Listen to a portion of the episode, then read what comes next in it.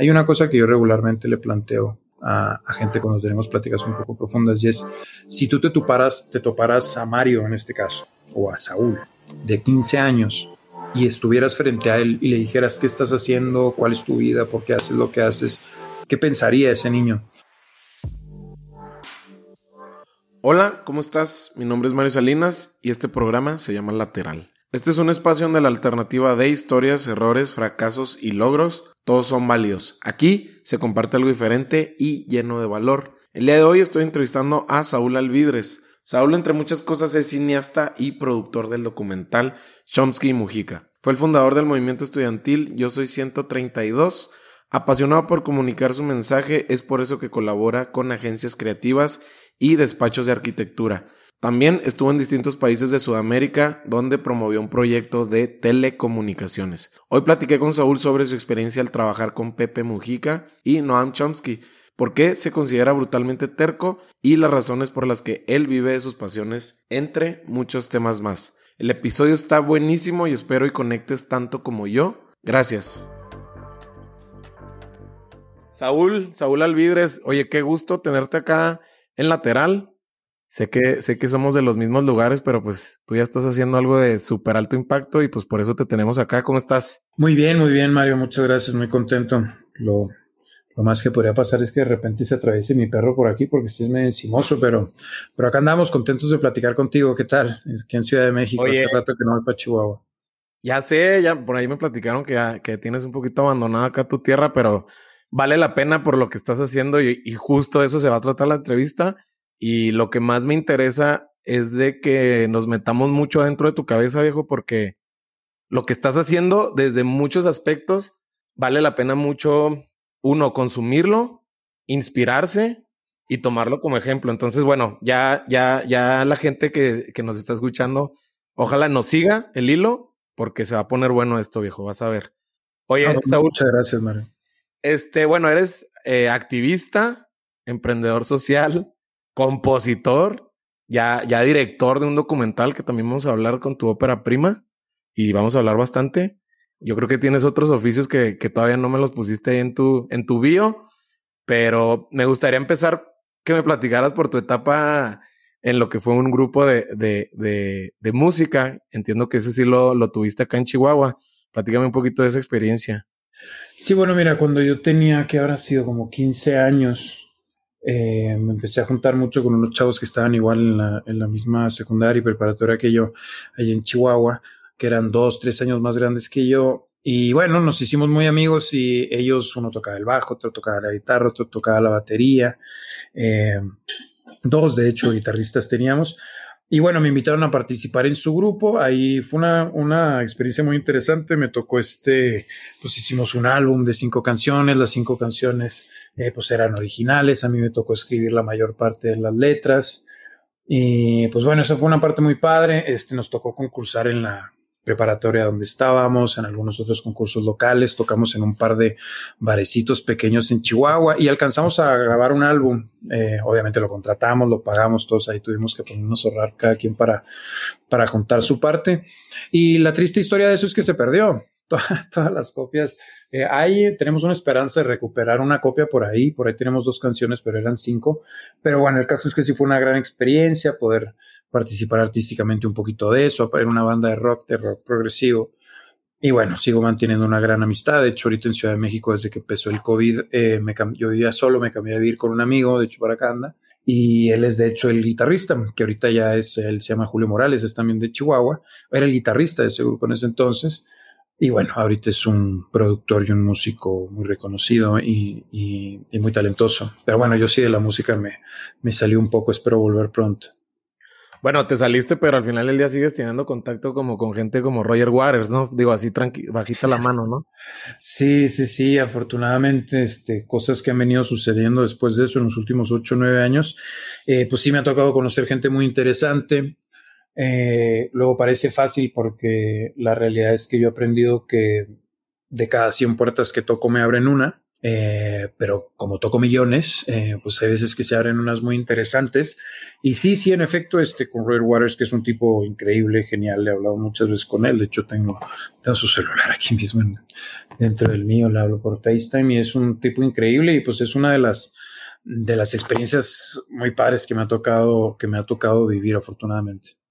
Oye, por ahí me platicando con la gente que está muy cercana a ti, dicen que que estás loco, que estás loco por lo que estás logrando y por, lo, por la visión que tienes de, del mundo y cómo quieres cambiar el status quo y cómo quieres cambiar muchas cosas que, justo como lo dices tú, necesitamos cambiarlas hoy porque si no, para 30 años hacia adelante no, no nos va a alcanzar a esta generación hablando de los millennials.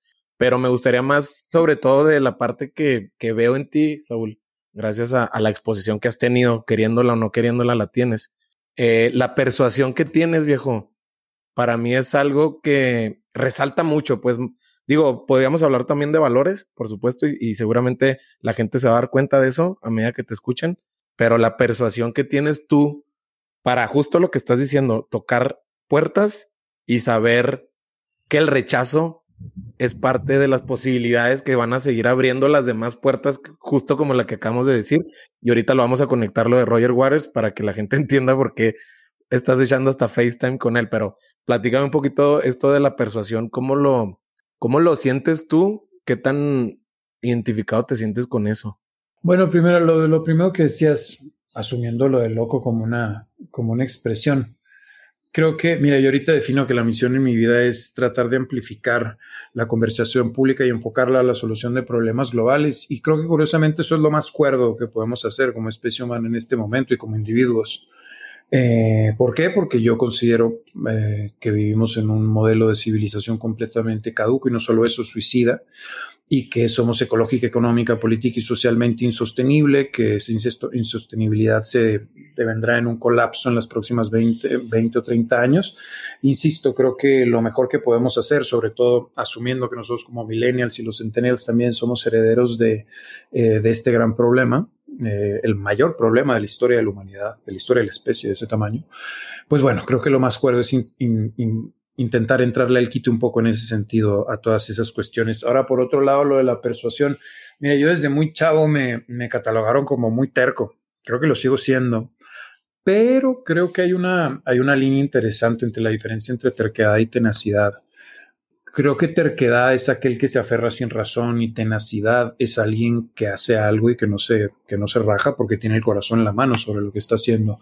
Y bueno, en los últimos ocho nueve años creo que ha sido más tenacidad que terquedad, pero sí, una vez que se me mete algo a la cabeza, eh, para empezar, no cualquier cosa se me mete a la cabeza, creo, espero. Y cuando me siento convencido y seguro de algo, creo que o, hago lo mejor para transmitirlo. Y una cosa importante también es que yo no, desde chavo, ha sido un problema y una virtud, yo no me limito y siempre tendo a pensar en grande. Entonces, si vamos a hacer un restaurante, yo inmediatamente ya estoy pensando en una cadena de restaurantes que va a estar en Taiwán y en todos lados. Yo ese tipo de proyectos no me interesan, pero, pero solo quiero ilustrar que sí siempre ha sido un poco un tema así. Eh, ha generado muchos problemas porque pues meterte este tipo de ámbitos del cine, del software, de todas estas cosas, sobre todo cuando eres un novato y cuando no participas ni tienes la experiencia de ello, pues es difícil, pero también a su vez es un proceso de aprendizaje muy profundo, o simplemente por tener que enfrentarte desde la tutela del proyecto. Eh, pues con un montón de cosas que no conoces, ¿no? Y eso implica tocar muchas puertas y eso implica pues ir agarrando cierta experiencia en cómo tocarlas y qué hacer en cuanto te abre, ¿no? No significa que, que yo soy infalible, evidentemente me la paso cometiendo errores, pero procuro siempre aprender de ellos. A ver, Saúl, platicaste algo muy interesante que lo veía y ahorita ya me abriste la puerta, lo cual te lo agradezco. Hablaste de lo de la, la, la misión de tu vida, la misión de vida, en este caso de Saúl. ¿En qué momento identificas que a tu, bueno, tienes 33, estás súper chavo. ¿En qué momento identificas cuál es la misión de tu vida? Así, así, así te la pongo porque es muy nutritivo entender las mentes tuyas cómo llegan a ese punto, ¿no? Pues mira, en realidad eh, creo, creo que lo tengo muy claro. Eh, desde que yo estaba muy chiquito, desde que tuve uso de razón, yo tenía metido en la idea de que yo venía a hacer algo especial. Eh, veto a saber qué sea eso y qué tan especial sea, ¿no? Eh, pero bueno, cuando fui creciendo un poco, la preparatoria, la universidad, yo asumía y yo juraba que yo iba a ser presidente de la República, eh, porque era lo que yo quería. Y pensaba que, ¿por qué? Porque esa era la manera en la que yo podía imaginar que era donde yo podía generar un mayor cambio, algo que tuviera que ver conmigo, con el tipo de cosas que me interesan, en fin. Pero después del 2012, en Yo Soy 132, donde tuve una experiencia política eh, muy profunda, muy intensa, si bien fueron apenas unos meses, fue algo muy intenso. Eh, yo quedé muy desencantado del sistema político tradicional, de la forma tradicional de ser política, entiéndase partidos, burocracia, en fin. Eh, y me fui convenciendo poco a poco por muchas cuestiones que pasaron. Te puedo contar un montón de historias de película por ahí, pero, pero sobre todo me di cuenta que una noción tuve ahí de que el camino no era por ahí, de que la revolución no estaba ya, ¿no? Después de eso, de Yo Soy 132 en el 2012, con muchas cuestiones complicadas, amenazas de muerte y un montón de cosas, pues me fui a Sudamérica y allá me puse a estudiar muchísimo, lo que no había estudiado en mi vida, me puse a estudiar, pues vaya, muchísimo más de lo que había estudiado antes. Y ahí caí con muchos personajes interesantes, incluido Chomsky Mujica, Julian Assange, eh, eh, Thomas Piketty, en fin, Neil Gershenfeld, un montón de gente que me puse a estudiar y ahí caí en la cuenta que nuestro mundo está en, un, en una cuenta regresiva y que lo mejor que uno podía hacer eh, en ese sentido, pues, sintiéndome yo ya solo en Sudamérica buscando qué hacer con mi vida, pero intentando incorporar ese ímpetu y, ese interés por lo social, pues asumiendo que el mundo se estaba acabando, me empecé a intentar pensar cuál era la, qué era lo que mejor podía yo hacer, ¿no? Y creo que de alguna manera la comunicación siempre ha sido algo que me ha acompañado en la vida, de alguna manera, incluso en si yo soy 132. Y entonces entendí que, que si iba a haber una revolución, si iba a haber un cambio, asumiendo desde mi punto de vista muy particular que los líderes políticos y económicos no están a la altura de los retos del siglo XXI, eh, pues lo que había era que impulsar a la gente a sembrar una semilla de conciencia sobre las cuestiones que están pasando, sin asumir con esto que yo sé todos los problemas, ni mucho menos todas las soluciones, eh, pero meter un poco de conciencia en que estamos en un problema de este tamaño, el, es el momento más peligroso de la historia de la humanidad, y que esa conciencia sea una llamada a la acción, sobre todo a la acción colectiva. Eh, y una acción colectiva enfocada a traspasarnos de un modelo que yo estoy completamente en contra, me parece tóxico y suicida, estúpido en realidad, está mi perdón, eh, que es el modelo individualista y competitivo que propone el capitalismo. Eso es una receta completamente antisocial. Oye, Saúl, y de, bueno, a ver, deteniéndote nada más para irnos un poquito más a la, a la profundidad. Digo, nos, nos, salteamos como muchos momentos, obviamente porque yo te... Sí, disculpe, yo te, entiendo a eso, ¿eh? Yo lo empiezo a... Sí, no, no, no. A lo que voy es que, o sea, eres miembro y fundador de, de este movimiento que, que, era lo que platicaba con, la, con tu círculo acerca de que, pues bueno, ya, ya cumplió nueve años, digo, es eh, impresionante cómo pasa el tiempo y no pasa en vano, por cierto, pero tú sufres este acoso por los medios y por un, por un gobierno en ese entonces, que ya sabemos cuál es, cuál fue, perdón. Y tú te vas a Sudamérica. Yo creo, entendiendo que seguramente allá empiezas a hacer este networking, pero de contactos con mucha influencia eh, social, dejémoslo en social.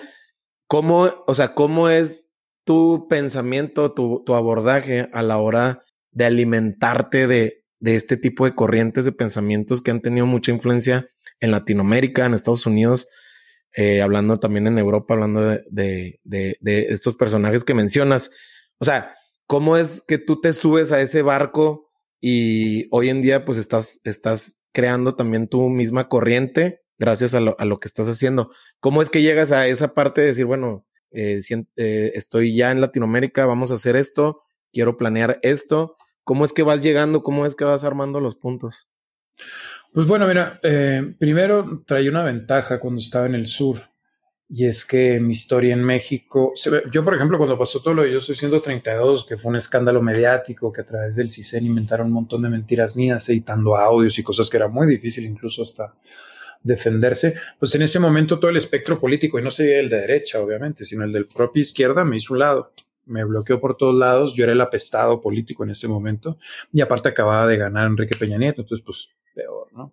Entonces, ¿qué pasó? Yo, yo me he bloqueado por todos lados, sin embargo, cuando yo salí del país por muchas razones, eh, pues ahí era diferente, porque ahí yo iba ya más en una calidad de refugiado político y refugiado político por cuestiones que en ese momento, cuando había una, una influencia durísima de, las corrientes progresistas en diferentes gobiernos del sur, eh, pues eran cuestiones que recibían con los brazos abiertos, ¿no?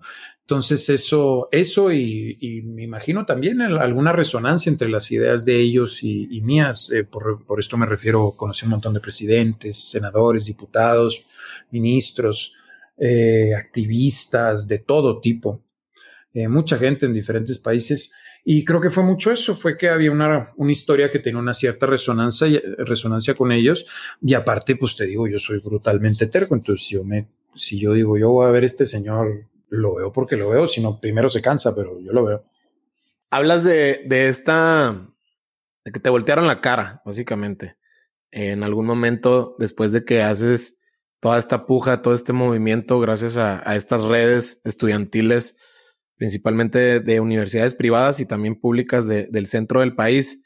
¿Cómo hoy en día, nueve años otra vez, ¿Cómo te repones ante esa adversidad o qué, cuál es la historia que te cuentas para salir de ese loop y estar haciendo lo que estás, haciendo hoy en día?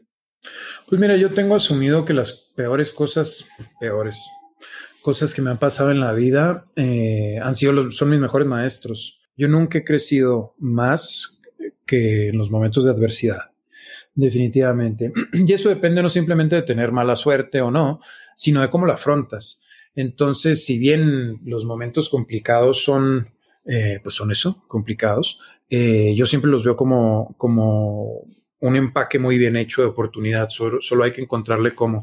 Y hay veces que te das cuenta muchos años después, pero, pero si tú afrontas eso con esas cosas con la cabeza en alto y no pierdes el porqué de las cosas, porque uno se puede quedar sobreviviendo nada más, pero si viviendo es cuando tú todavía tienes el control de qué quieres hacer, por qué lo quieres hacer y vas y lo haces, ¿no? Entonces creo yo que, que pues es, eso es lo principal, asumir que, que la, de la adversidad está la potencia, están las oportunidades y verlo desde esa manera para ser un poquito positivo y sobre todo para no caer en el camino. En tus momentos seguramente digo, aquí ya estoy suponiendo, pero ayúdame, corrígeme si, si, si me equivoco. En esos momentos de, de indecisión, de flaqueo, de decir, ¿sabes qué? Se me hace que ya no le doy por aquí. ¿Cómo le hacías para fortalecerte? Si era mentalidad, si era rodearte de un Jorge, de una Gabriela, eh, de toda esta gente que es muy cercana y que sé que eh, hay un cariño muy, muy especial, más allá del lazo familiar de qué te nutrías, de qué te, te agarrabas, pues, porque son momentos, pues sabemos todos que son momentos muy duros. Depende, depende a qué nos referamos. Por ejemplo, con la, con la, tú lo sabes, este, mis dos padres han fallecido, mi mamá falleció en 2007, mi papá en 2012, justo una semana antes de que empezara yo sesión 32. Pues bueno, esas son cuestiones inminentes y que básicamente están absolutamente fuera de nuestro control. Eh, y en ese sentido, pues no te queda otro más que tragarlo e intentar sacar lo mejor de ello. Con Yo Soy 132, creo que fue, yo sentí personalmente una derrota tan profunda, eh, fue, me dieron literalmente un quemón mediático tan duro, en el que yo por un momento sentí que yo había perdido a todo mundo, a toda mi familia, a todos mis amigos, eh, conceptos propios de, eh, sobre lo que yo pensaba de mí mismo, aunque yo sabía que era completamente una farsa y algo que de ninguna manera me merecía. Eh, pero fue tan, tan, tan impactante y tan difícil borrarse eso eh, que yo sentí que literalmente mi vida se había acabado. Y yo, equivocadamente, tomando demasiado en cuenta la opinión de los demás, yo en ese momento más joven, yo asumía que yo tenía que hacer algo mucho más grande que yo soy 132 para reivindicarme. Tiempo después, ya estando en Sudamérica, me di cuenta que yo no le debía nada a nadie y que yo no me tenía que reivindicar de nada. Pero eso fue lo que me llevó para allá.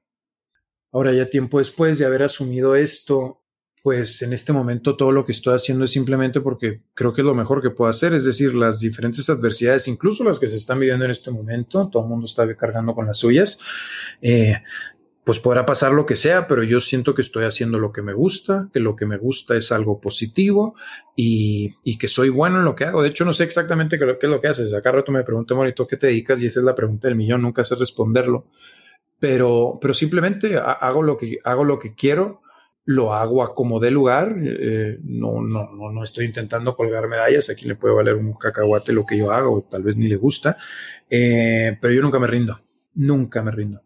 Bien dicen que, y bien lo decías tú, que cuando te levantas de una derrota muy grande, quiere decir que te puedes levantar muy en alto, ¿no? Entonces, creo que, creo que eso lo tienes muy, muy bien identificado y, y, y se nota, ¿no? Se nota después de esta, de esto que platicas, de este, de esta persecución, de esta crítica, de este rechazo inclusive de gente con la que tú contabas, pues hoy en día te... La gran, la gran, gran, gran, gran mayoría. Luego esas cosas se olvidan o se le olvidan a algunos, pero sí, sí, yo me sentí francamente, sobre todo con los 132, yo me sentí francamente abandonado por, por casi todo el mundo y siento que ahorita lo veo así, que cuando me fui a Sudamérica no solo me fui huyendo, también me estaba escondiendo, pero no solo de los peligros reales, sino de un dolor adentro muy cabrón. Oye, Saúl, la sensibilidad que tienes ante, bueno, ante muchas injusticias, situaciones sociales que, que el mundo está pasando hoy en día, y que se, se van a agudizar si justo como tú dices no hacemos algo al respecto eh, de lleno y con fondo y con contundencia. Tú, esa sensibilidad que tienes tú, ¿crees que es necesario en algún momento ponerle un filtro o es la que te lleva a seguirte moviendo como lo haces? Uh, yo creo que yo creo que es de las cosas de las que más me cuelgo porque se cruza con mis pasiones. Eh, el tema de, de, la justicia y la forma en la que reacciona ante ciertas cosas. Eh, yo creo que yo siempre he tenido un temperamento muy anarco. Eh, y ojo, hay mucha gente que ahorita entiende por anarquismo ir a aventar bombas molotov a los bancos y cosas de esas. Es una estupidez, es pura, ignorancia. El anarquismo es el cuestionamiento permanente a la legitimidad de las estructuras de poder. Llámese tu maestra de clases en primaria, eh, como cualquier otra cosa con la que te topes. Eh, yo siempre he tenido un temperamento muy anarco. Eh, yo siempre cuestiono el porqué de las cosas. De hecho, eso, eso me hizo mm, batallar mucho para entender matemáticas, por ejemplo. No sé si tal vez no tuve muy buenos maestros, pero yo siempre preguntaba por qué. No, pues es que al final lo divides por dos, pero ¿por qué? Y yo a partir de ahí, en esas preguntas fue que batallé mucho para entender matemáticas. Pero lo que te quiero decir es que eh, para, para mí el cuestionar esto es una cuestión natural, es una, es una cuestión de carácter y en el momento, literalmente no lo puedo dejar de hacer, pero si dejara de hacerlo sentiría que, que sería una traición a mí mismo y, y, literalmente me sentiría muy perdido.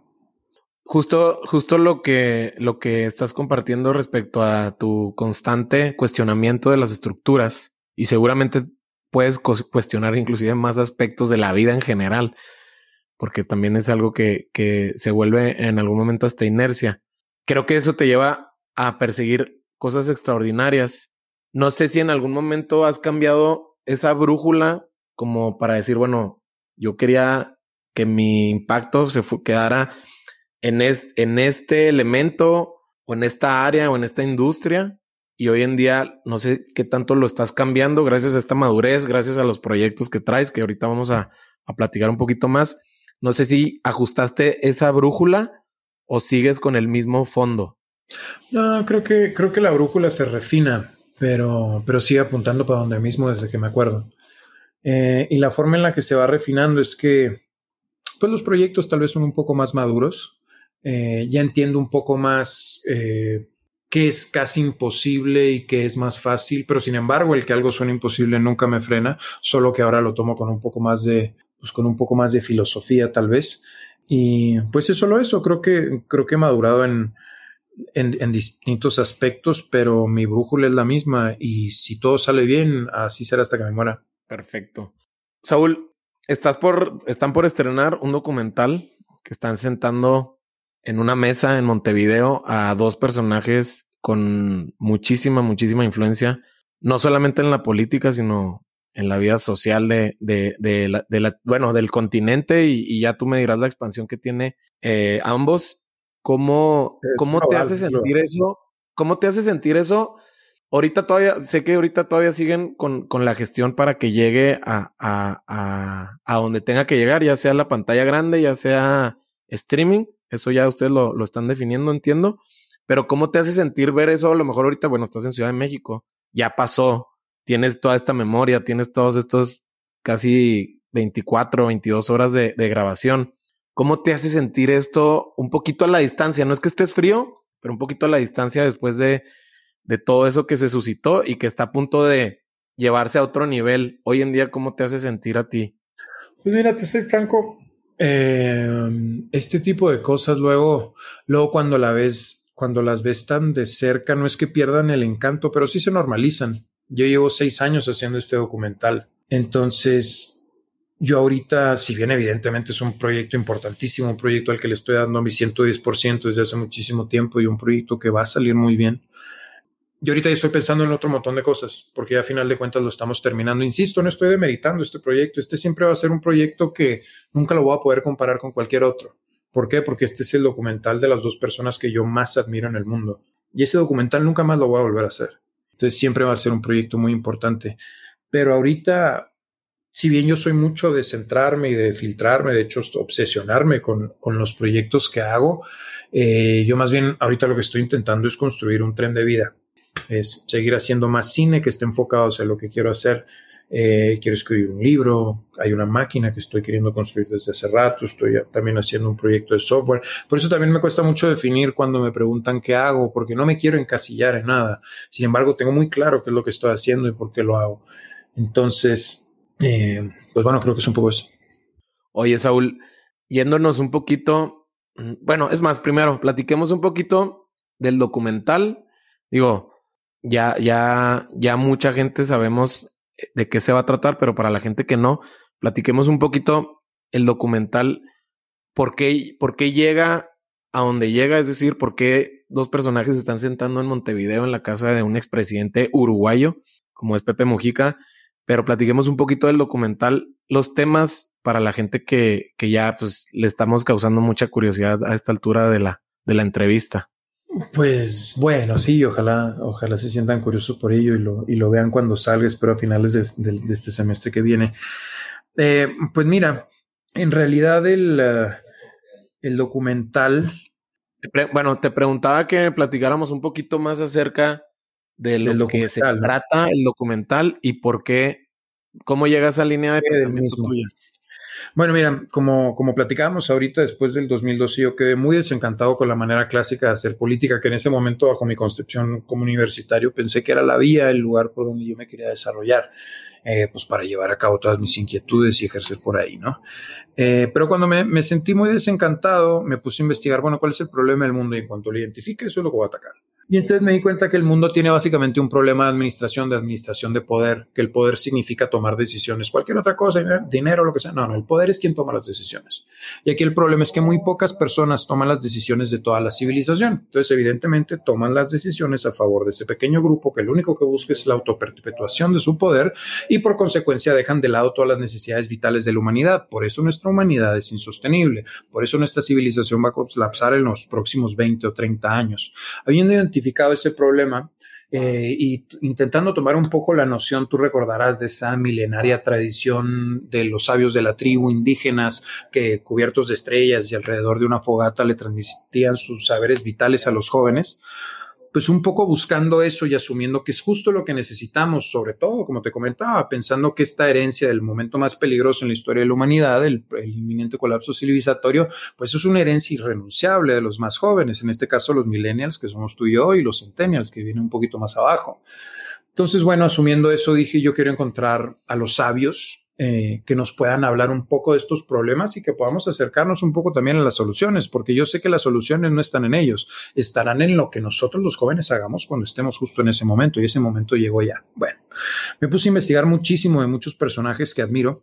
Y, y al final encontré justo en Pepe y en Noam Pepe Mujica, expresidente de Uruguay, un personaje de 86 años, expresidente de Uruguay, ex guerrillero Tupamaro, estuvo casi 15 años en el bote, se escapó dos veces de la cárcel, eh, tiene seis balazos, eh, al final fue presidente de Uruguay y ahorita muchos podemos decir que es el político más querido del mundo.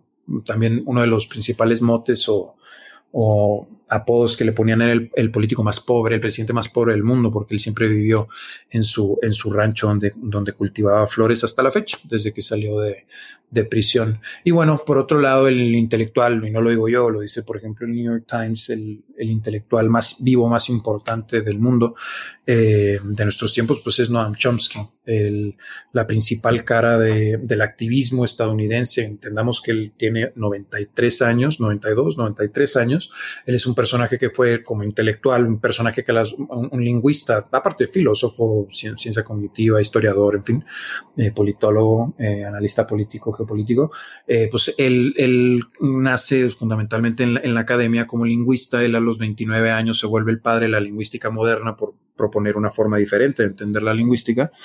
Y bueno, a su vez se vuelve el principal activista y disidente en Estados Unidos desde la guerra de Vietnam. Fue de las principales caras en contra de eso. Entonces, bueno, así se desarrolla la historia de Noam Chomsky, un personaje con más de 100 libros publicados, con todos los premios internacionales y honoris causa en todas las universidades más importantes del mundo, dio casi 60 años clases en MIT, ahorita está en Arizona. Y bueno, al margen del perfil que te estoy platicando de cada uno de los personajes, eran dos personajes, sin duda, ambos con un temperamento anarco muy, muy marcado. Eh, el propio Chomsky se considera a sí mismo un anarcosindicalista, podemos hablar de eso, pero es un tema. Y bueno, básicamente ellos concluían lo que había concluido yo, y no quiero decir yo solo, también mucho con ayuda de ellos. Lo que vivimos es un problema de administración, un problema de administración de poder en el mundo. Y lo que debemos de pasar es primero entender que esto no es una democracia, esto es una plutocracia, es decir, es el gobierno de, quien, de los que tienen más. Ellos son los que toman todas las decisiones, ellos son los que toman el poder. Entonces, si nosotros nos remitimos un poco a la Grecia clásica y al verdadero significado de la democracia, pues vemos que hay un problema enorme y un problema que no se está tocando. Le están hablando de una manera una cosa que es otra cosa, ¿no? Entonces, la solución creo que está fundamentalmente por ahí. y aparte de eso, pues son dos personajes que son comunicadores excepcionales, ambos con estilos muy diferentes, sin duda, ambos con biografías muy diferentes, pero biografías completamente extraordinarias, algunos podríamos decir que casi legendarias, eh, son unos verdaderos rockstars por lo menos de la política y, y, particularmente en el espectro de izquierda. Entonces, estos tipos nunca se habían visto y yo los admiraba muchísimo. Entonces, total, pues Después de haber decidido que este proyecto se tenía que hacer, y todavía en eso estamos, te hablo del 2016, pues fui a visitar a Noam a Boston, él estaba en MIT en ese momento, ahorita ya se fue para Arizona, buscaba creo un lugar un poco más cálido. Me tocó ir a Boston, a su oficina en MIT, platicar con él, le platiqué de un proyecto informático que estaba trabajando en ese momento eh, y le dije que estaba inspirado tanto en, en, él como en Pepe, que son los dos personajes que yo más admiro en el mundo, y que siendo que ellos nunca se habían reunido, yo quería que se reunieran y que le dieran un mensaje a los jóvenes pensando que me parecía un, una pena que toda esa sabiduría no pudiera contener, no pudiera reunirse y contenerse en algo que pudiéramos nosotros, eh, nosotros como jóvenes, sobre todo consultar en los próximos 20, 30 años, asumiendo que pues esa sabiduría la vamos a necesitar mucho tiempo. Y pues como sabes, ambos son ya personajes muy mayores. Y entonces, bueno, me pareció un hecho histórico, algo muy importante y algo que yo dije, esto me gustaría hacer de mi vida también, entre otras cosas. Y pues así fue como empezó el proyecto. Y aquí estamos seis años después, todavía sin terminarlo, pero ya casi que justo hablan de temas que le deberían de preocupar a toda la humanidad, ¿no? Como hablar de economía. Es más, hablan de economía hasta, hasta algo como lo que es el amor, ¿no? Entonces está, está sí, bastante redondo, por así decirlo. Sí, mira, la realidad es que eh, ellos más que el político más querido del mundo y el intelectual más influyente en nuestros tiempos vivo, eh, para mí son dos sabios. Para mí es el sabio del norte y el sabio del sur. Y entendiendo eso y entendiendo que que la solución o la información que yo quisiera que nosotros como jóvenes tengamos, la conciencia, no es solo una cuestión meramente estructural, geopolítica, eh, teórica, sino es una cuestión también introspectiva. Entonces, en ese sentido, cuando estuve con ellos, que llevamos a Noam y a su esposa Valeria a pasar un fin de semana a casa de Pepe con su esposa Lucía, eh, pues no me quise centrar solo, solo en el marco rígido intelectual que es eh, hablar del capitalismo, del individualismo, del consumismo, de las diferentes teorías políticas, de lo que ha sucedido políticamente en, en las regiones más importantes del mundo, eh, de las nuevas tendencias, movimientos sociales, todo eso también, sin duda. Pero también quise aprovechar, porque ellos son personajes sumamente amplios y particularmente, te decía, grandes comunicadores. Creo que Pepe es un, un filósofo poeta de pueblo, le digo yo, porque tiene la capacidad de decir lo más hermoso y lo más profundo de, de una manera muy poética. Es un gran comunicador y a su Chomsky, bueno, pues un catedrático de toda la vida y con una forma de decir las cosas muy particular. Entonces decidí que también teníamos que hablar del amor, de la vida, de la libertad, de la felicidad, de Dios incluso, de la muerte eh, y de muchas cuestiones que más allá de lo intelectual se iban a lo introspectivo, porque creo que teníamos que si la intención era generar un mensaje de esa trascendencia para los jóvenes sobre cómo enfrentar los retos del siglo XXI, pues teníamos que abarcar estas dos líneas, la intelectual y la introspectiva. ¿Por qué, digo, retando un poquito por fuera y por lo que, por lo que poco que, que conozco, ¿por qué irse a este formato audiovisual de un documental y por qué no hacerlo a lo mejor de armar, decirles, bueno, ¿qué les parece con tu persuasión increíble que tienes? ¿Por qué no, les, por qué no armamos una gira por Latinoamérica y estamos desde, desde La Paz hasta Buenos Aires y nos vamos a Medellín y cerramos en la Ciudad de México? ¿Por qué? O sea, ¿por qué dejarlo en este formato? Y a lo mejor, ¿por qué no hacer otra cosa? O sea, ¿por qué decides esa, ese, ese formato? Siendo que tú no eres un cineasta de, de escuela, por así decirlo. No, para nada. No, no, no. No, no de hecho, más bien eh, todo lo que he hecho ha sido más autodidacta que otra cosa eh, y aprendiendo en el camino. Eh, pero mira, el formato ese me pareció el adecuado porque primero estás con dos personajes que sus agendas son de miedo, muy complicadas, muy complicadas. El solo hecho de verlos y después de reunirlos, o sea, ponerlos en un mismo lugar al mismo tiempo, un rollo. Entonces ya solo desde esa perspectiva te pone una limitante, ¿sí? Y por otro lado, me parecía que la mejor manera de enmarcar algo como esto era hacer un documental y algo bien producido, bien cuidado, porque si por ejemplo nos vamos a una, a una conferencia con un montón de ruido, la gente hablando, masticando chicle, eh, en fin, es muy difícil. Y yo quería crear un material para la posteridad, un material histórico y que, como te decía, que pudiéramos consultar sobre todo en los próximos 30 años, que creo que es donde está el, el meollo del asunto.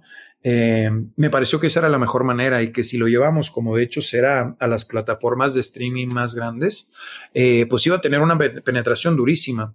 Entonces, en ese sentido, me pareció que era, que era el mejor formato y bueno, ya a partir de ahí he identificado en el mundo del cine una gran oportunidad no solo la gran oportunidad del hecho de que pues te abre muchas puertas el tener ya esto como ópera prima, desde ópera prima es cuando es tu primera obra, tu primera tu primer película en este caso, eh, pues creo que el cine es una gran ventana. Yo no lo había pensado así hasta hace, hasta hace un tiempo, pero creo que es una gran ventana, creo que es un gran lugar para mí que me gusta transmitir mensajes y ojo, este es el documental de Chomsky Mujica, pero pero, pero estamos diciendo cosas que a mí me interesa que estén allá afuera.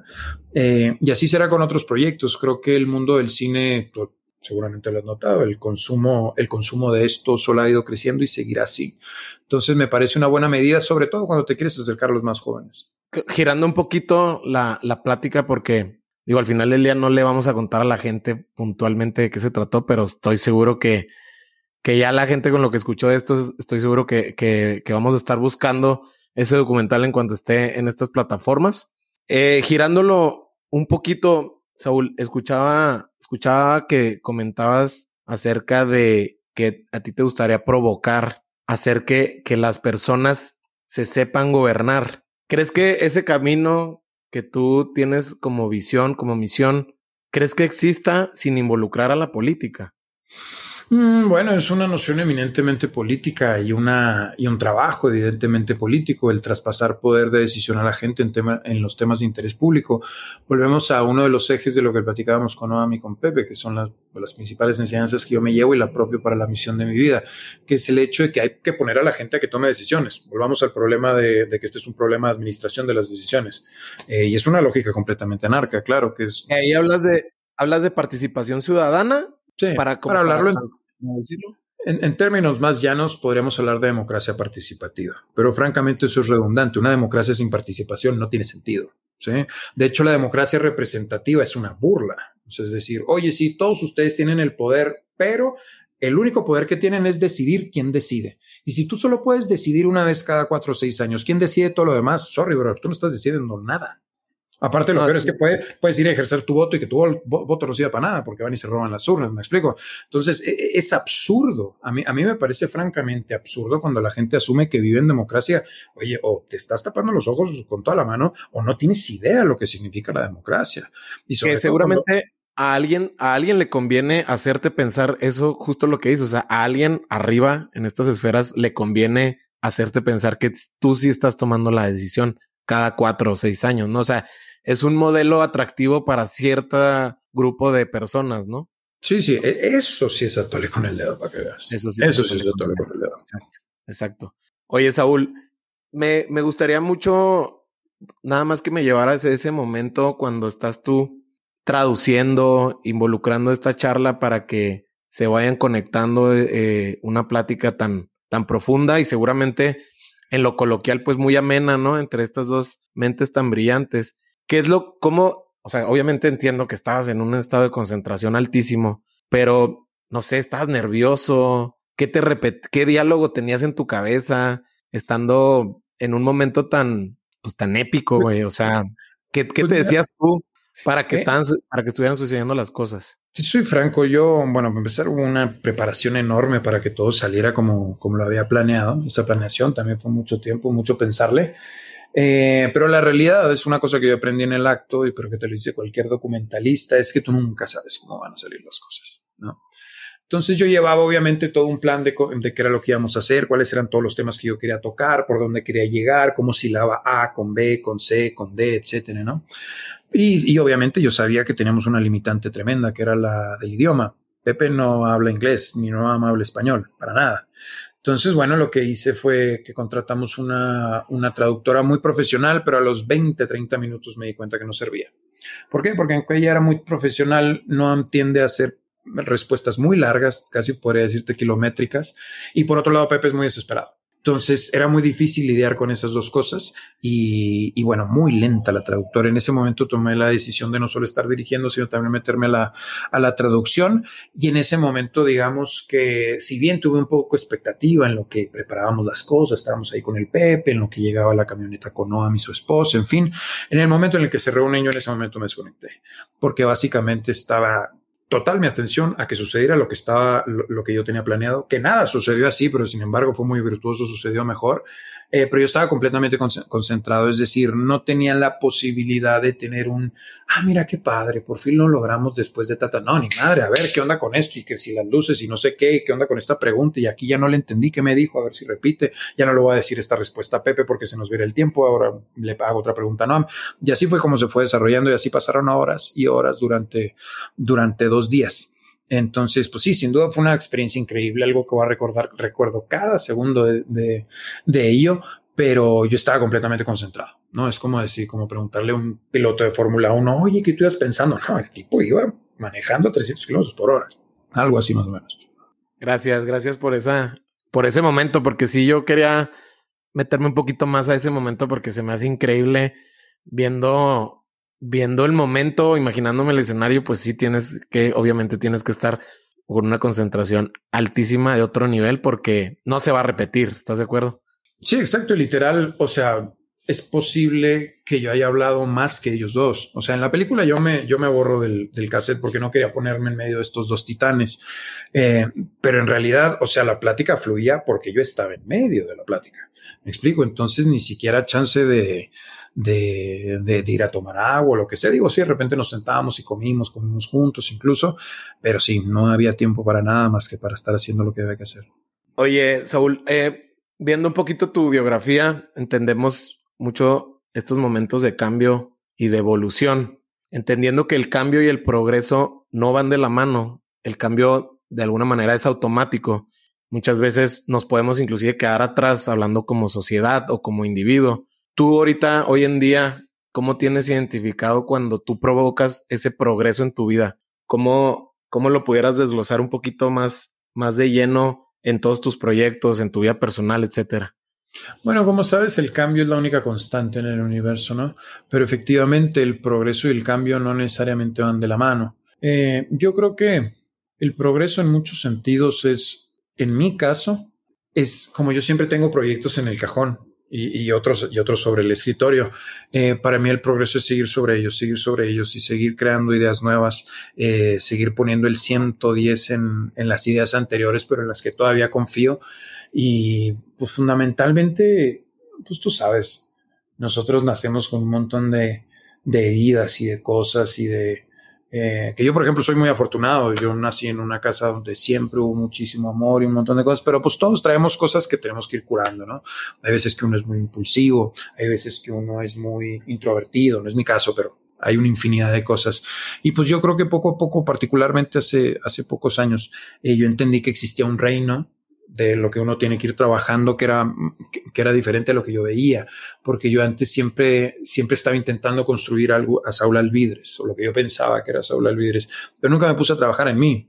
Eh, hasta hace hasta hace un tiempo ¿Qué, qué significa trabajar en ti este pues puede ser meditar pues, sabes que hoy hay que comer bien hoy hay que hacer ejercicio, siempre hice mucho toda mi vida, pero no bajo una conciencia de, de cuidarse adentro y de ver, oye, a ver, cuáles son las cosas con las que yo vengo cargando, cuáles son, por ejemplo, lo de yo soy 132 para mí fue un trauma terrible, durísimo, a mí me cambió la vida por completo y me hizo sufrir muchísimo. Y bueno, así todos venimos arrastrando cosas y creo que mientras yo me sienta confiado y bien y, y, a gusto de saber que estoy haciendo lo que me gusta y que lo que me gusta es importante, por lo menos para mí, que son mis proyectos, eh, y mientras aparte me pueda dar un tiempo para estar con mi familia, para estar con mis amigos, para trabajar mi salud interior, mi salud exterior, este, todos esos diferentes elementos que no son muchos, los cuentas con la mano. Eh, creo que ese es el progreso, ser constante en cada, cada, una de esas cosas. Y bueno, vamos batallando, no te estoy diciendo que, que todo lo hago hacia la perfección, pero pues ahí vamos, ahí vamos. ¿Qué herramientas son las que hoy en día te han funcionado a ti en lo personal como para pulir estas áreas y a lo mejor darle vuelta? A, estas, a estos momentos oscuros, como lo, como lo mencionas? ¿Cuáles son las herramientas que a ti te han funcionado? Ya mencionabas la, la meditación. ¿Qué clase de meditación, por ejemplo, has utilizado? Que digas tú, bueno, ahorita la, la verdad, a mi, a, mi, a mi etapa de madurez, con esta me está funcionando bastante. Sí, yo la única que he utilizado, de hecho, es una que se llama meditación trascendental. Es una, una técnica que creó Maharishi Mahesh Yogi, que fue el gurú de los Beatles, o sea, hace un rato ya viene la India, evidentemente. Y bueno, eh, es una técnica de meditar 20 minutos en la mañana, 20 minutos en la tarde. Como te digo, hay veces que lo intento, hay veces, hay veces que no lo logro, hay veces que lo hago muy bien, hay veces que no tanto. Eh, pero esa es una de las cosas. Y la otra, francamente, es, uh, es escuchar ideas nuevas, ideas que me exciten, que me inciten, y me refiero a exciten en términos de, de que per, permita que florezca la creatividad. Para mí, el, la cuestión de ser creativo eh, es, es, una constante que en, el, que, en el, que en el momento en el que decae un poco me, es un foco rojo. Es decir, yo siempre, siempre estoy pensando en un libro nuevo, en otra idea, de repente me pongo a escribir un párrafo porque no sé, algún día lo voy a usar. Eh, e, eso, siempre estar alimentando, a, alimentando la, la, creatividad y para eso le tienes que dar contenido, contenido, contenido, contenido y a partir de eso eventualmente creas y eventualmente tienes algo creado y de repente conoces a la persona correcta o es el momento propicio para hacerlo y entonces las cosas solitas se van dando. Más orgánico entonces. Así es. Saúl, ¿qué libro estás leyendo ahorita? Ahorita ¿Cuántos libros estás leyendo ahorita y qué libros estás leyendo ahorita? Fíjate que e, esa es una pregunta interesante porque te comentaba que cuando estaba en Sudamérica es cuando más he estudiado en mi vida, dejando por supuesto de lado la época universitaria. Y es curioso, ahorita ya no lo estoy haciendo tanto, ahorita ya estoy un poquito más en libros, eh, particularmente un tipo que me llama mucho la atención y que me estoy chutando es Ayuval Harari, eh, Sapiens, Homo Deus, las 21 lecciones del siglo XXI. Eh, pero durante tres años, tres años y medio me eché todo YouTube. Eh, ¿A qué me refiero? Me eché todas las entrevistas, congresos, mi, toda si yo encontré un personaje interesante, ah, no, pues que me gusta el economista Thomas Piketty, ah, bueno, pues echarse todas las entrevistas, echarse todas las preguntas, echarse todas las conferencias. Oye, que me gusta este tipo que anda haciendo impresión 3D en MIT, que inventó el Fab Lab, no sé qué. Ah, bueno, podemos echar todas las entrevistas de Neil Gershenfeld.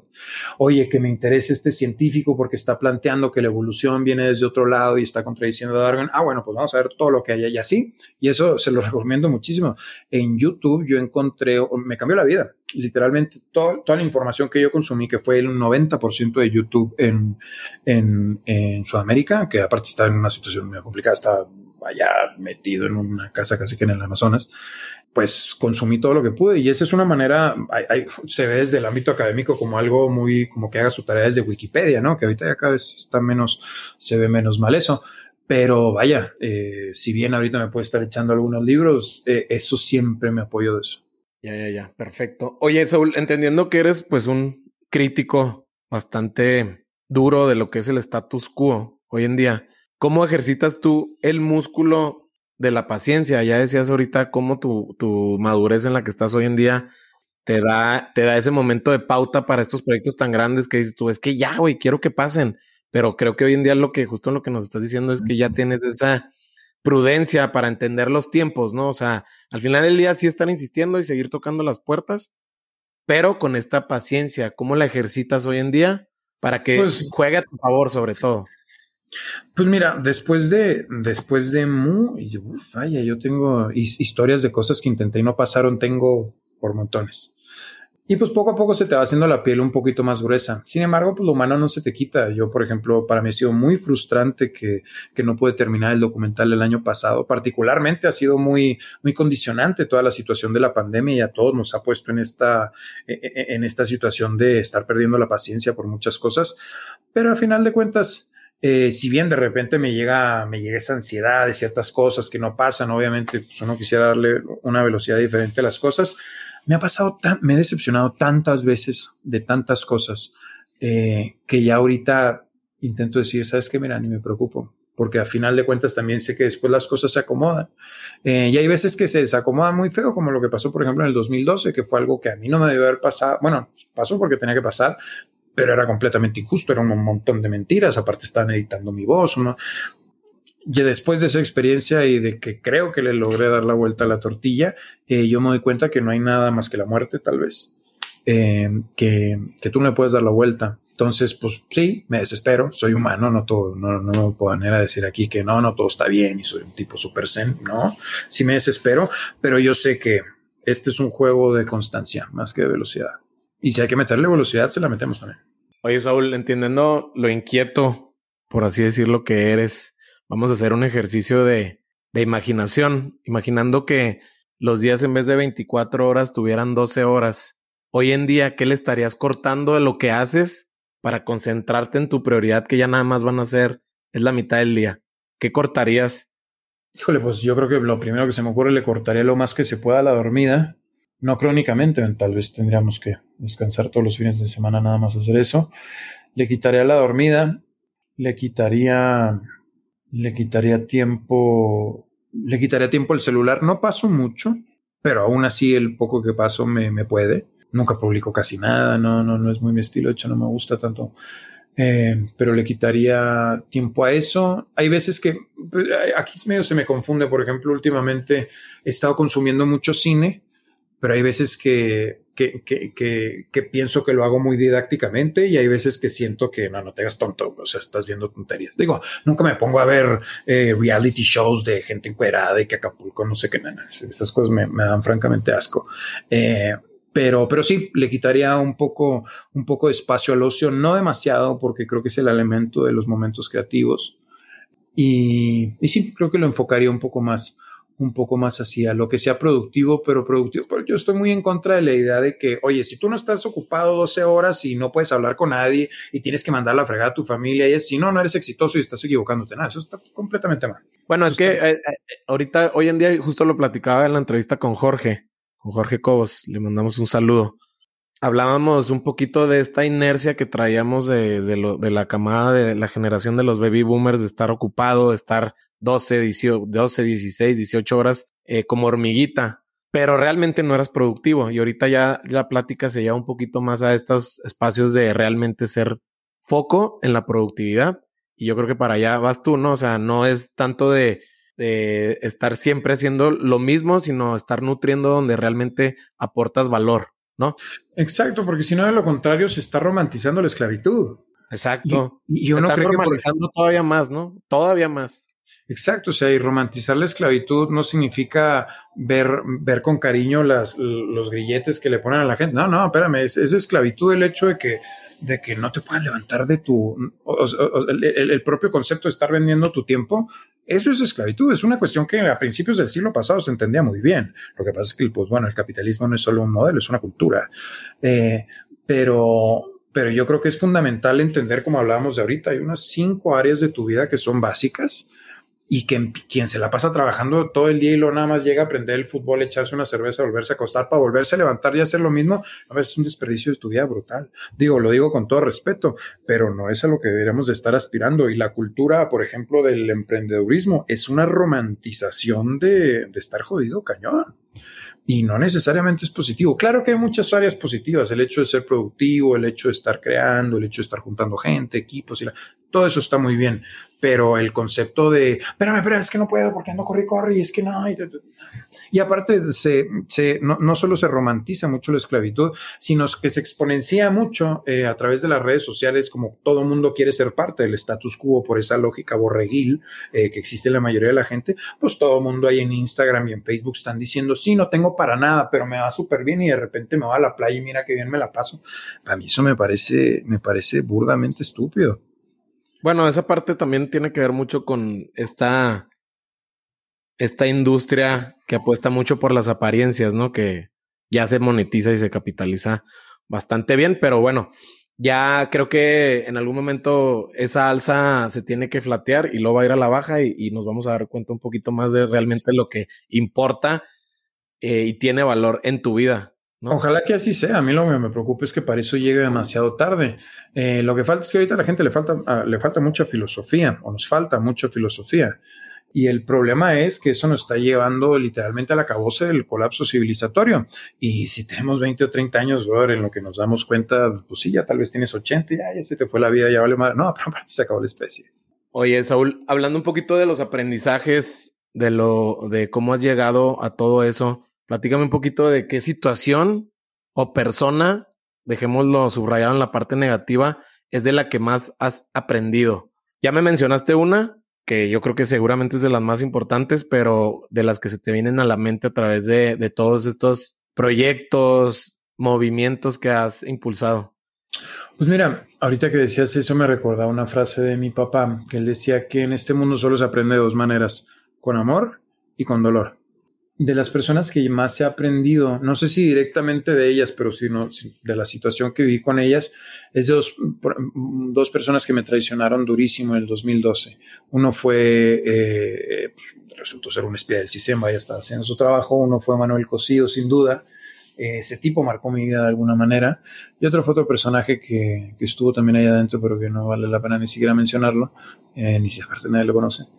Eh, pero sí, dos traiciones muy fuertes que me vieron literalmente la cara, me usaron. Eh, y eso me dio mucho coraje, pero con el tiempo lo empiezas a madurar y te da muchísimo aprendizaje, ¿no? Personas importantes en mi vida y que he aprendido, pues eh, afortunadamente han sido varias. sin duda, para empezar, mis padres. Mi madre, una mujer muy inteligente, mi, tipo, mi papá, un tipo muy especial, con una profundidad enorme. Yo recuerdo que le he contado a algunas personas que cuando hablaba con Pepe, y pues es un presidente que andaba en un bochito hasta la fecha, que siempre vive en un ranchito y que tiene una lógica, él no, él no le gusta que le digan pobre, él dice que él es sobrio. Eh, pero bueno, todas, todas esas enseñanzas, la realidad es que eh, mi papá era así, mi papá era literalmente esa filosofía y si igual bien a mí me tocó ir a una escuela privada y no sé qué, creo, creo que esos eran más ímpetus de mi mamá que otra, que otra cosa, eh, mi papá era un tipo al que literal le valía gorro le valía gorro, él hacía lo que a él le gustaba, él proveía para su familia, pero él, ah, yo necesito un carro que me lleve y me trae, y hasta me puede en la bicicleta. Entonces, si traigo un carro de los 70, a mí me vale más. Y así, eh, y, era una manera de pensar de mi papá, es algo que aprendí muchísimo. Sin duda de mi madre también aprendí muchas cosas, el arte a los demás, particularmente. De no, a mi Pepe aprendí muchísimo, muchísimo. Eh, eh, sobre todo al, al, al, momento de conocerlos, porque sí, intelectualmente pues consumí mucho de ellos, eh, pero al momento de conocerlos me llevé grandes sorpresas sobre las personas que son, eh, la forma en la que transmiten las cosas. Por ejemplo, me di cuenta que Noam era un tipo con un muy buen sentido del humor, algo que no esperaba, eh, y un tipo brutalmente humilde, brutalmente humilde. Esa fue una gran enseñanza. Este, ciertas formas de expresarse de Pepe y ciertas cosas que decía definitivamente me dejaron marcado. Algunas relaciones, algunas relaciones con sobre todo con grandes amigos, puedo decir como todos, los cuento con las manos, los grandes, grandes amigos, eh, pero me han dejado muchísimo, he tenido la fortuna de tener muy, buenos, muy buenas amistades, eh, tanto hombres como mujeres. Tengo una exnovia, quien hasta la fecha todavía ella vive en España, pero eh, que es una gran, gran amiga que sé que ha aportado muchísimo en mi vida. Vivimos juntos tres años acá en Ciudad de México. Y pues bueno, así te vas, eh, te, vas topando alguna gente, incluso hasta el tipo que de repente te topas en un skinny y te dice una cosa genial, ¿no? Y que nunca lo vuelves a ver. Pero sí hay que tener las antenitas bien prendidas para agarrarle eso y a todo mundo le puedes aprender. Hay que tener las antenitas, sí, hablando un poquito más de la conciencia. Saúl, yéndonos al corte o al presente, hoy en día, puntualmente, ¿cuál es el problema que estás resolviendo hoy en día? El problema que estoy resolviendo.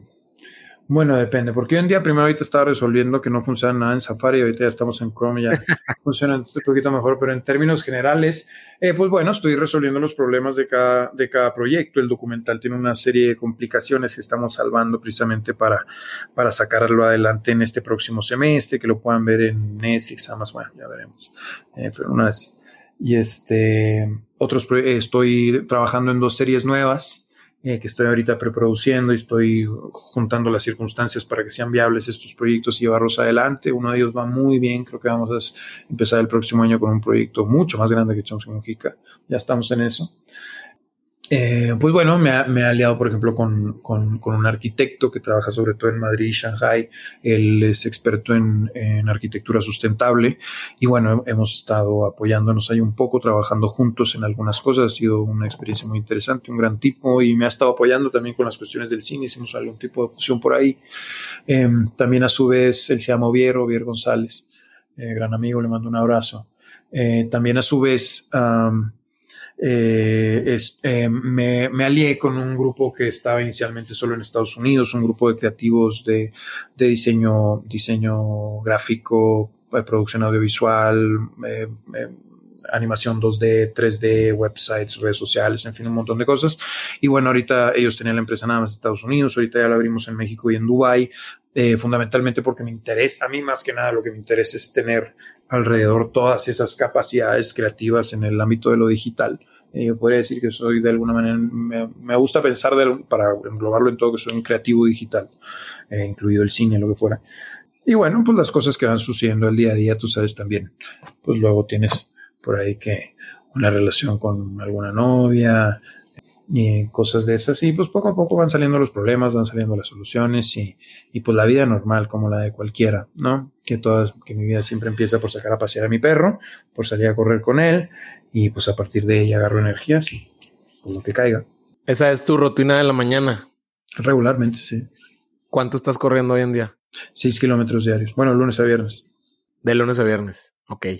¿Y tienes algún régimen alimenticio o le pegas Francamente, francamente nunca me, eh, nunca me he limitado mucho de nada. Estuve a principios de año en Chihuahua y ahí sí me, me limité de, de, las harinas y ciertas cosas nunca lo había hecho. Era más que nada un experimento. Pero en general creo que como bien, creo que debería tomar más agua, aunque últimamente lo he estado, lo he estado mejorando.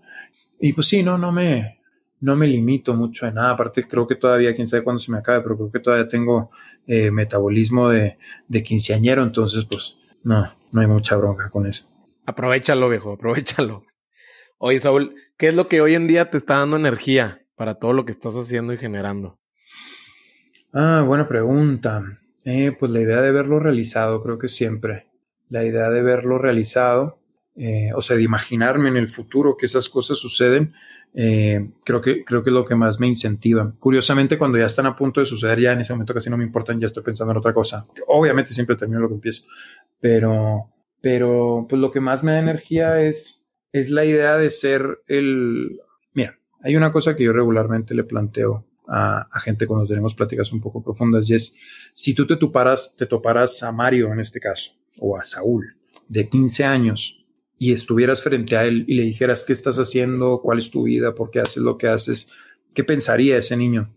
Eh, yo afortunadamente, y por eso digo que si me muero mañana no tengo bronca, eh, yo afortunadamente, eso ha sido una manera de, un parámetro como para medir lo que estoy haciendo. Y si yo me topara con Saúl de 15 años y le dijera, no, mira, pues muchas cosas que no he logrado, pero te estoy haciendo esto y esto y esto y esto es lo que hemos hecho, yo sé que ese Saúl de 15 años diría, venga, eso es lo que yo quiero hacer perfecto, no hay bronca con todas las cosas que no son tan positivas y que te tocó vivir X y Y situaciones, que estás viviendo ahorita otro tipo de complicaciones, va. Y si yo siento que ese niño de 15 años está contento con, con, con lo que puede ver en su futuro, yo siento que estoy bien. Y mientras no me desvíe de esa línea, no hay bronca. Y no batallo mucho para no desviarme, porque como siempre hago, como nada más hago lo que me gusta y lo que me apasiona, eh, pues regularmente estoy haciendo algo que va con sentido en todas estas cosas. Wow, increíble. Saúl, pues ya vamos a, a, ir cerrando, pero me gustaría ir tocando unas últimas preguntas. Sé que, sé que tu tiempo es bastante dale, dale. limitado.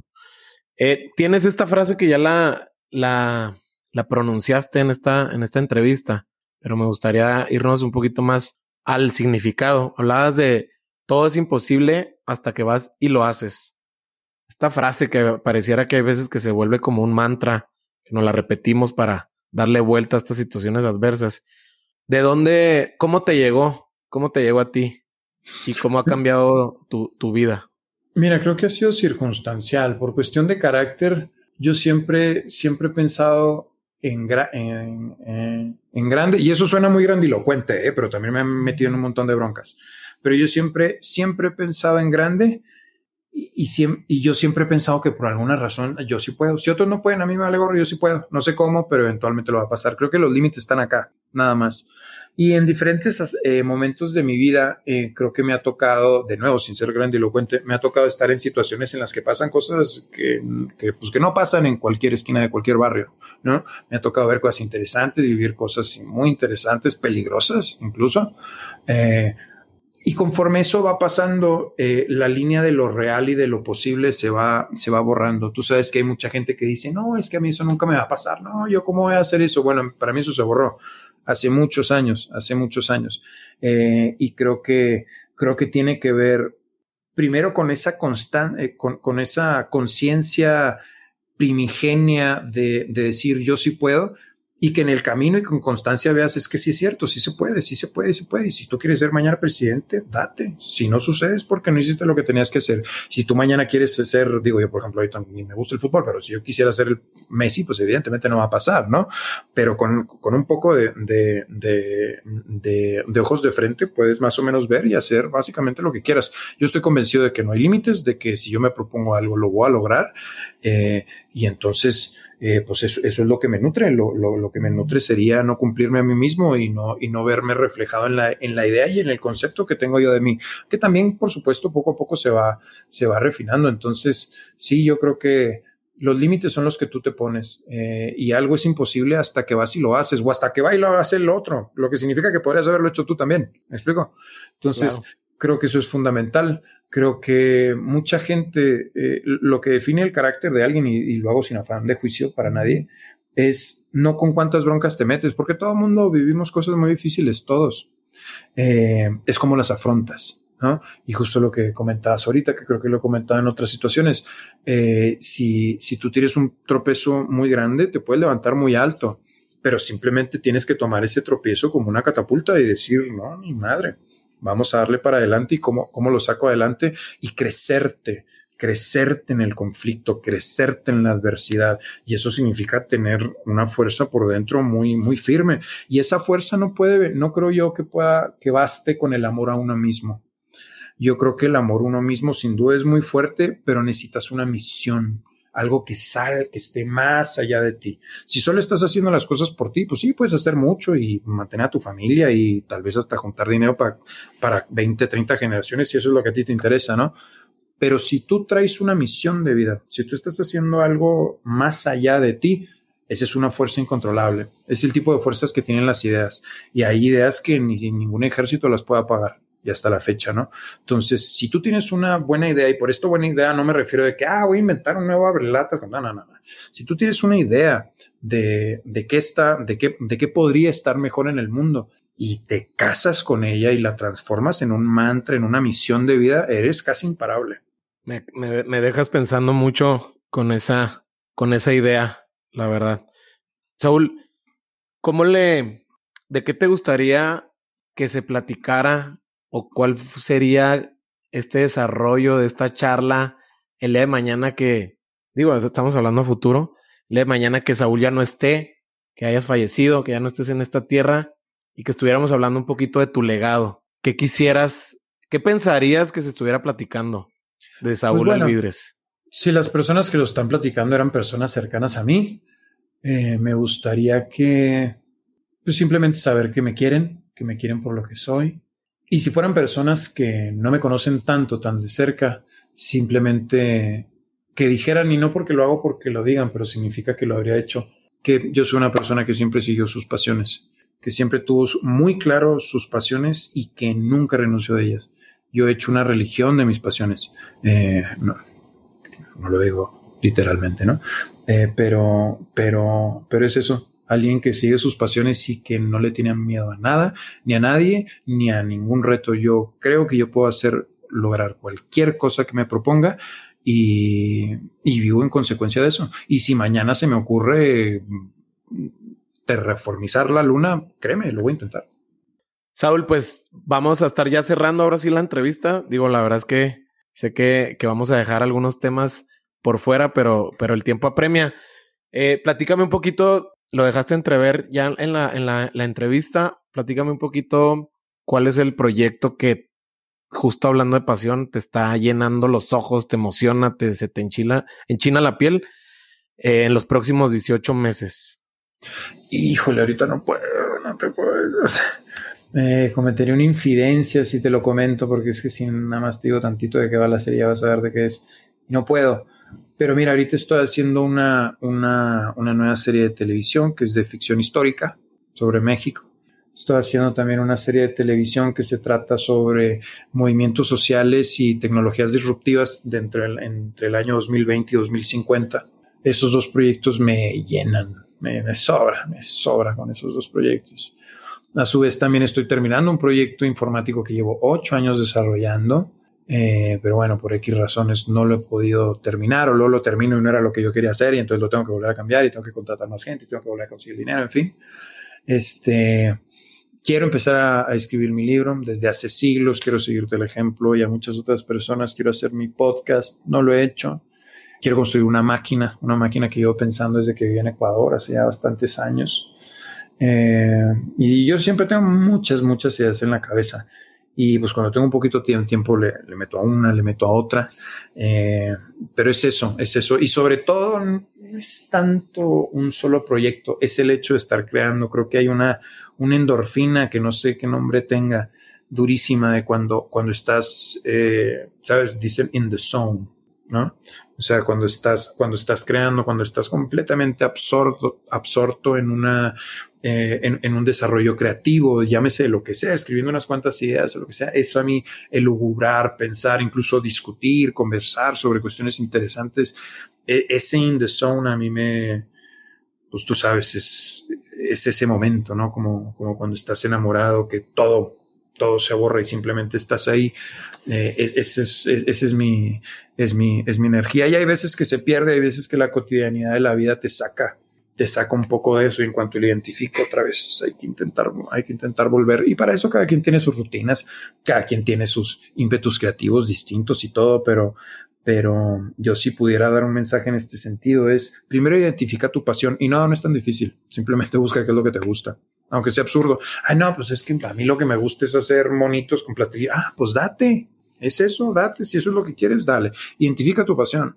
Trabaja en ella. Cree en ti, en que tú puedes sacarlo adelante.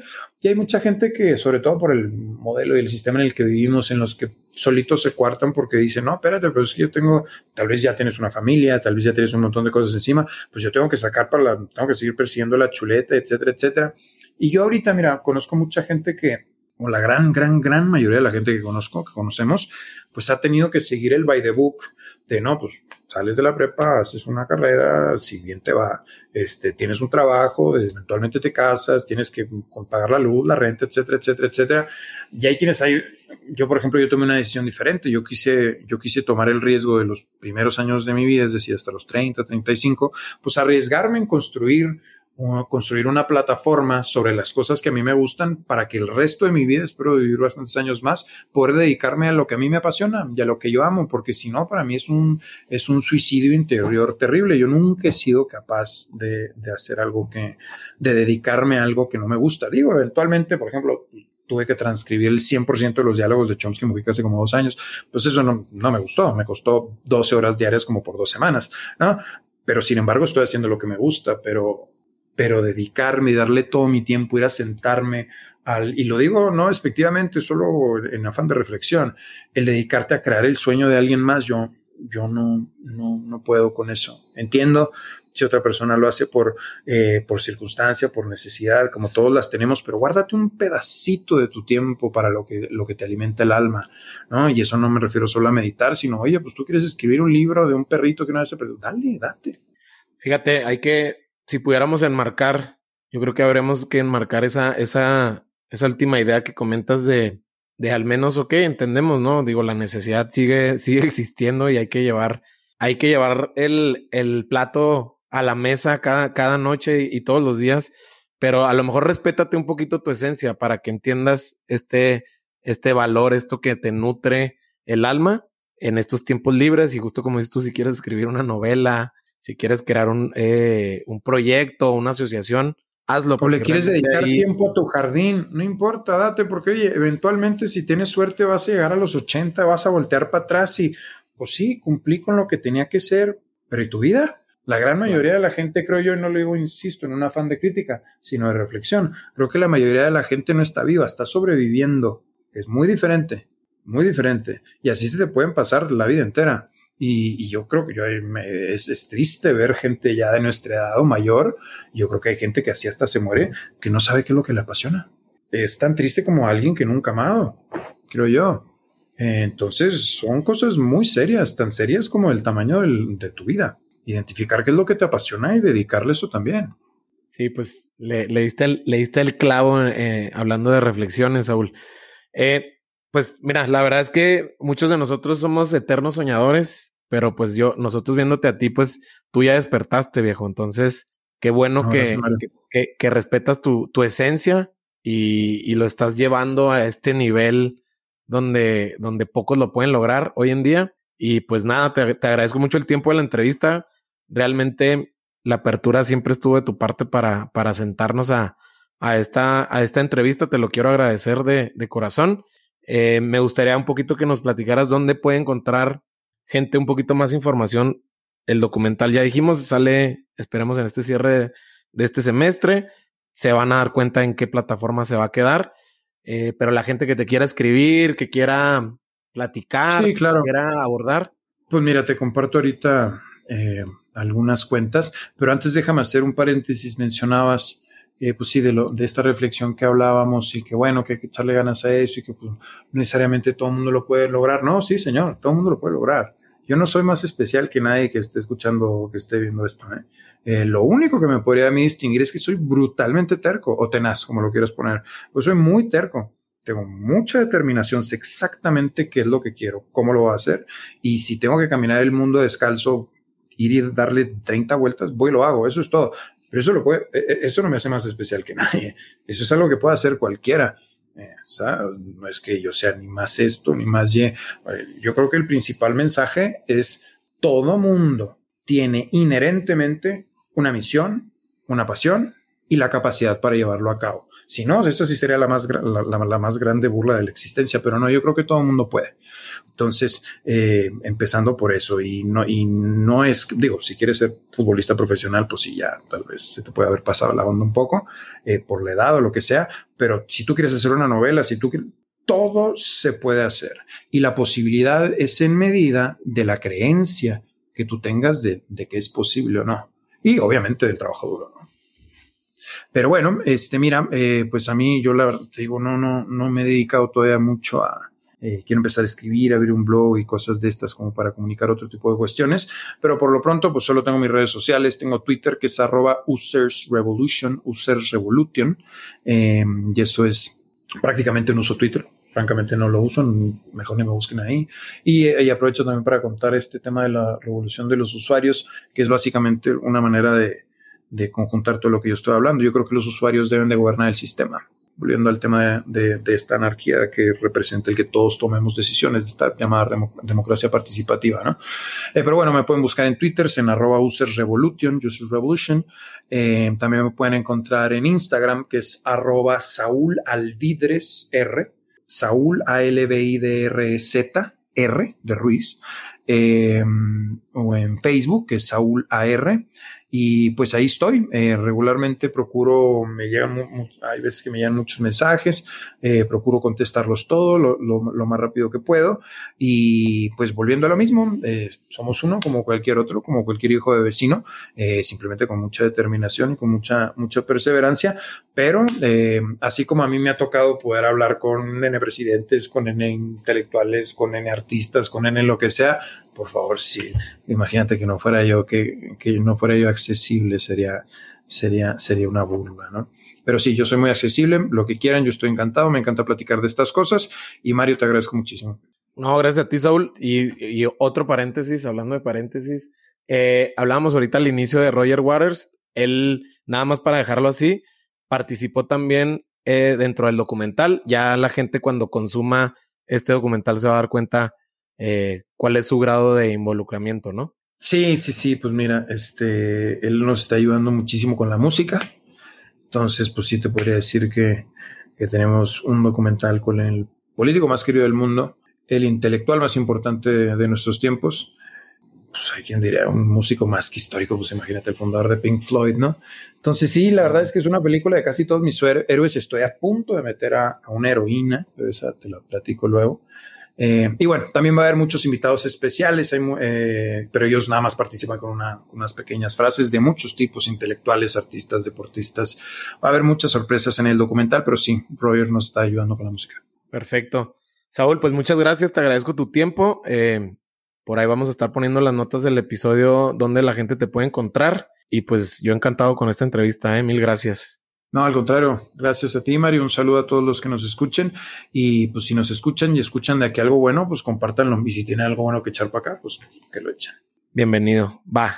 Gracias, viejo. Venga, Mario, un abrazo. Saludos hasta allá. Y eso fue todo por hoy. Pues como ven, Saúl está accionándose sobre sus sueños. Es por eso que comparte distintas reflexiones de carácter social dignas de prestar atención. Y si este episodio te gustó tanto como a mí, compárteselo a tus amigos por WhatsApp. También suscríbete en iTunes y califícanos con 5 estrellas. Eso nos va a ayudar mucho para llegar a más gente. También nos puedes seguir en Spotify y búscanos en Instagram como Lateral Podcast. Menciónanos en tus historias si conectaste con algo de lo que escuchaste. Mi nombre es Mario Salinas y nos vemos en el próximo episodio. Gracias.